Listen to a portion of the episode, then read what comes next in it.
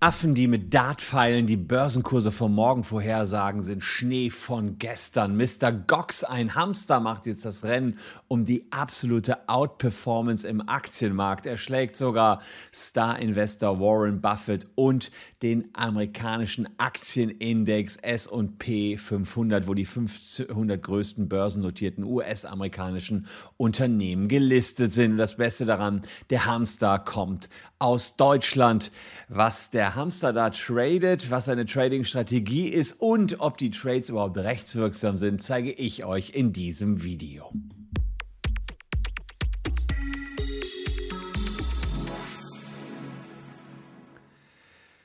Hallo, ich bin Christian Solmecke, Rechtsanwalt und Partner der Kölner Medienrechtskanzlei Wildebeuger und Solmecke. Und eins vorab, wie immer, lasst gern ein Abonnement für diesen Kanal da, wenn euch rechtliche Themen in interessieren. Und äh, ums Recht geht es hinten gleich dran, nämlich ums Recht von Aktienhandel und ob Hamster wirklich Deals machen können. Aber zunächst zeige ich euch denjenigen Aktienguru, um den es hier gehen soll. Das ist Mr. Gox, ein unscheinbarer Hamster aus Deutschland, der es aber absolut in sich hat und eine im wahrsten Sinne des Wortes tierische Erfolgsgeschichte hingelegt hat. Denn Seit dem 12. Juni diesen Jahres handelt Mr. Gox mit Kryptowährungen.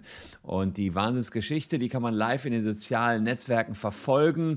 Der Hamster ist täglich auf Twitch, YouTube, Twitter unterwegs und man kann dort seine Investmententscheidungen nachvollziehen. Aber das putzige Tierchen hat vor allen Dingen einen ganz äh, tollen Twitter-Account. Da kann man sozusagen genau sehen, was wieder abgeht rund um Mr. Gox.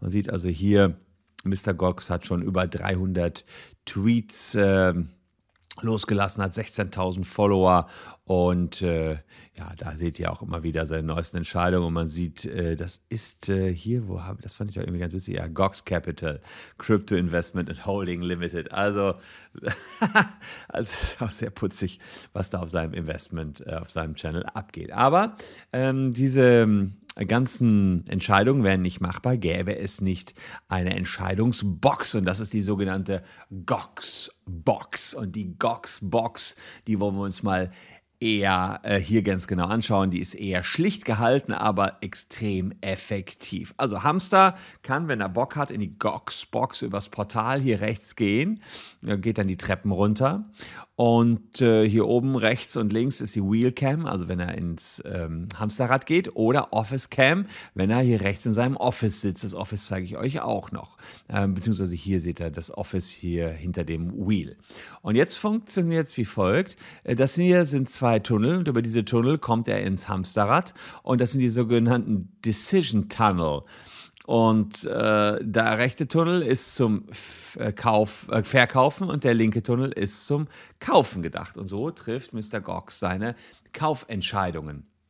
Und äh, äh, tatsächlich ist das hier sein, ähm, sein Office, in dem er Tag für Tag arbeitet. Und ich zeige euch gleich mal, wie das von innen ausgestaltet ist. Ja, das sehen wir hier.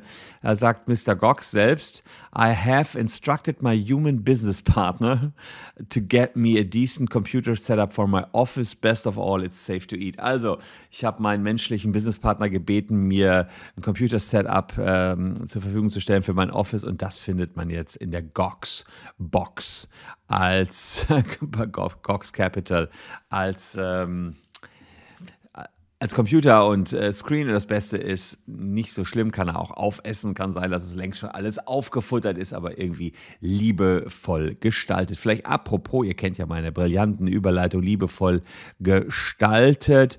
Wenn ihr einen Job sucht, haben wir auch tolle Offices, die könnt ihr euch hier unten in der Caption anschauen, äh, beziehungsweise auch sogar in 3D könnt ihr bei mir mal ins Büro gehen. Wer das noch nicht gemacht hat, sollte das tun. Unten über die Jobseite geht jetzt, marschiert mal rein ins Büro könnt ihr durch unsere Büros durchmarschieren und in der Caption könnt ihr das machen. Und gleichzeitig neben dem virtuellen Kanzleirundgang, da könnt ihr dann auch noch sehen, welche Jobs gerade bei uns frei sind und sich bei uns bewerben. Umsehen kann man sich auch noch. Also keine Gox-Box, aber eben mein Büro hier in der Kanzlei. Wir suchen ständig neue Leute. Wer da Bock drauf hat, kann sich bewerben. Aber gehen wir doch mal darauf ein, wie viele Erfolge Mr. Gox so hat.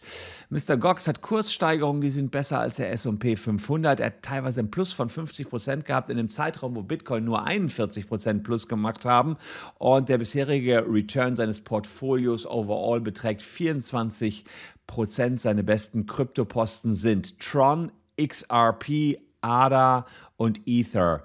Ähm, Gox handelt in Schritten von 20 Euro. Sein Startkapital lag bei 330 Euro. Er konnte das Startkapital erfolgreich ausbauen auf 490 Euro. Aber dann gab es einen schwarzen Montag, an dem sind die Märkte zusammengebrochen. Und jetzt liegt das Portfolio bei etwa 430 Euro.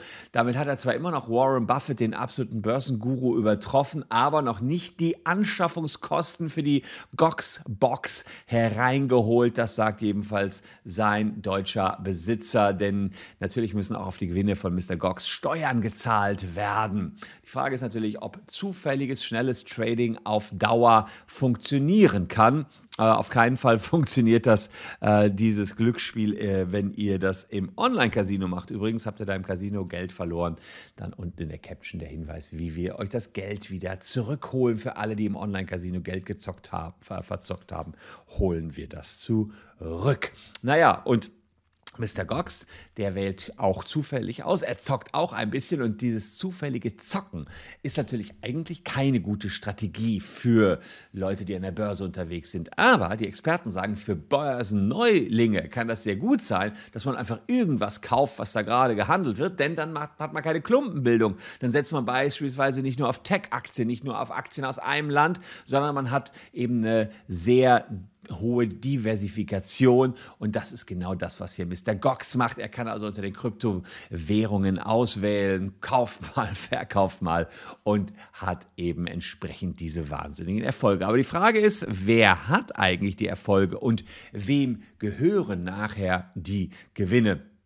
Denn die Frage ist, kann ein Hamster überhaupt Deals machen. Aus rechtlichen Gründen muss man sagen, nein, denn rechtsfähig sind nur Menschen und äh, Tiere sind keine Menschen. Tiere sind, und so traurig das auch ist, für Tiere äh, zu behandeln wie Sachen. Tiere sind keine Sachen, sagt man zwar jetzt hier, sie äh, werden durch spezielle Gesetze geschützt. Auf sie sind die für Sachen geltenden Vorschriften entsprechend anwendbar, sofern nicht etwas anderes bestimmt ist. Also äh, ich meine sogar, dass als ich noch Jura studiert habe, hieß es mal, Tiere sind Sachen. Äh, das hat man dann äh, geändert vor einigen Jahren mit dem 90a und da wird eben gesagt, Tiere sind wie Sachen zu behandeln. Sie sind keine Sachen, natürlich sind keine Sache, was man damit sagen wollte, ihr könnt nicht irgendwie ein Tier schlagen oder so. Das ist ja wohl logisch und dürfte jedem klar sein. Also Tiere sind wie Sachen zu behandeln. Dann bleibt also die Frage, kann man denn die Handlungsentscheidungen von Mr. Gox seinem deutschen Eigentümer zurechnen, der übrigens anonym bleiben möchte? Also wer dahinter Mr. Gox äh, steckt, weiß man nicht so genau. Und da muss man sagen, ja, das sind wirksame Willenserklärungen, die werden nicht abgegeben von Mr. Gox, sondern von seinem Eigentümer, wenn diese Kryptokäufe gemacht werden. Nach außen hin ähm, macht der Trader, und das ist ja eben nicht Mr. Gox, beziehungsweise es ist schon Mr. Gox, denn der Trader selbst, also die menschliche Person, heißt auch Mr. Gox, genauso passend wie sein Hamster. Der sagt nach außen hin, ich möchte Kryptowährung kaufen oder verkaufen. Und er bedient sich allerdings nur im Rahmen der Entscheidung, Entscheidungsfindung den Bewegungen des Hamsters. Ja, das ist sozusagen objektiv nach außen hin sieht man einfach nur, da will jemand kaufen, verkaufen, muss man sagen, ja, da ist eine Willenserklärung. Und auch subjektiv gesehen sind die Voraussetzungen einer Willenserklärung gegeben, ähm, denn der das Härchen, wenn man so will, das Härchen von Mr. Gox Mr. Gox in Real Life, der Mensch, hat den Apparat ja aufgebaut und hat entschieden, dass die Entscheidungen vom kleinen Mr. Vox, also vom Hamster, entsprechend auch rechtlich bindend sein sollen. Und damit gehören die Gewinne dem Besitzer des kleinen Hamsters. Es bleibt abzuwarten, welche Hamsterkäufe Mr. Gox als nächstes tätigen wird. Der kleine, dieser tierische Witz sei mir noch erlaubt. Oder ob nicht sogar eine Katze oder euer Hund nächstes Mal putziger Krypto-Trader wird. Das alles und noch mehr werden wir hier selbstverständlich wieder beobachten. Deswegen lohnt sich wie immer ein Abonnement für diesen Kanal. Würde mich jedenfalls tierisch, tierisch freuen, wenn ihr noch ein bisschen dabei bleibt. Mann, was bin ich wieder witzig heute. Das Ganze hätte hier also eine Geschichte mit Happy End werden können und dann das. Wenige Tage nachdem wir das Video gedreht hatten, lese ich in der Süddeutschen Zeitung, der Hamsterbroker ist tot und ich dachte mir, oh Gott, das wird doch nicht Mr. Gox sein. Und siehe da schon im zweiten Satz, Mr. Gox ist verstorben gestorben und die Süddeutsche hat ihm einen herzzerreißenden Nachruf gewidmet, der beginnt mit als Mr. Gox am vergangenen Montag sein Büro verließ, hatte er noch keinen Trade gemacht.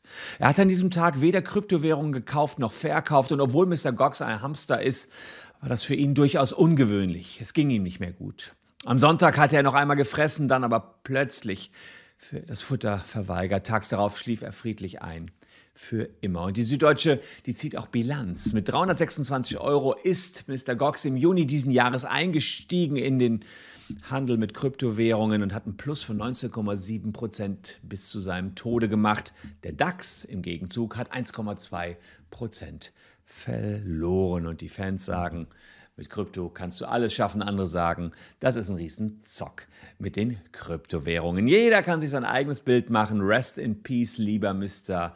Gox. Das war doch ein Hamsterrad, in dem du dich befunden hast. Äh, schön, dass du friedlich eingeschlafen bist.